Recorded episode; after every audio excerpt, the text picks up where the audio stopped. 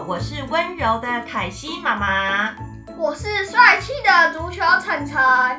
我是气质的菲菲姐姐。来听我们说故事喽！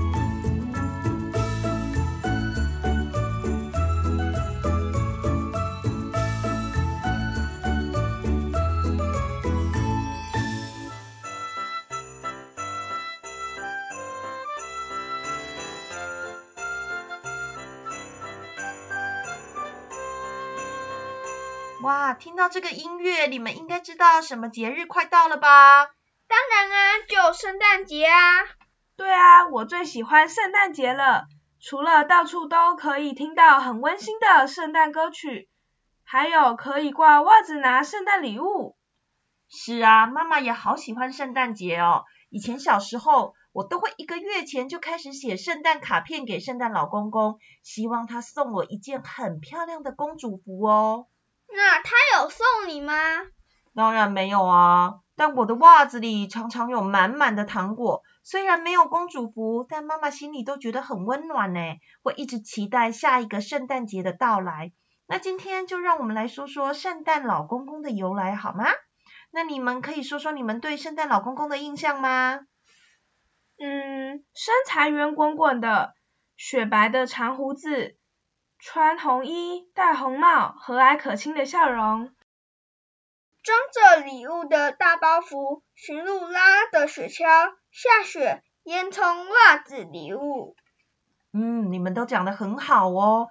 但是你们知道吗？世界上第一个圣诞老公公可不是长成这样的哦。你想知道他长成怎么样吗？现在就让我们来听听这个故事吧。最早的圣诞老人是大约一千六百年前的天主教的主教，名字叫做尼古拉斯。他诞生在小亚细亚的一个小镇，不过那里没有下雪，也没有拉马车的驯鹿，而且尼古拉斯长得瘦瘦的，根本不是现在那胖胖的样子。尼古拉斯是一位非常喜欢小孩，而且很喜欢帮助人。上了主教以后，更是经常救济贫穷的人。有一次，他听说有一个穷苦人家里有三姐妹，这三姐妹都非常美丽善良，但是因为家中非常贫穷，筹不出钱，所以一直都不能出嫁结婚。哇，好可怜哦！尼古拉斯知道了这件事之后，就决定帮助他们。于是呢，有一天晚上，他偷偷的从窗丢了一袋金币到屋里去，打算要帮助他们，让他们可以高兴的去结婚。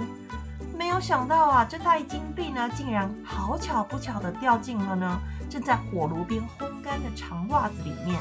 所以呢，以后圣诞夜的时候，大家都会准备了长袜子，等着从烟囱收到圣诞老公公给他们的礼物哦。后来又过了一千多年，美国有一个诗人就写了一首关于尼古拉斯的诗，他把他形容成一位驾驶着八只驯鹿、拉着雪橇在屋顶上飞奔的胖老人。更有一个画家把尼古拉斯画成一位身穿红色、戴红帽、白头发、白胡子的老人，就是现在的圣诞老公公哦。所以呢，尼古拉斯之后的圣诞老公公都只好每年把自己吃的胖胖的、穿的红红的，让每个小朋友都认得出他哦。而且啊，我听说呢，圣诞老公公会根据你呢。今年是不是表现的好，才会决定呢？是不是要实现你的圣诞愿望哦？妈，那你以前是不是都不乖？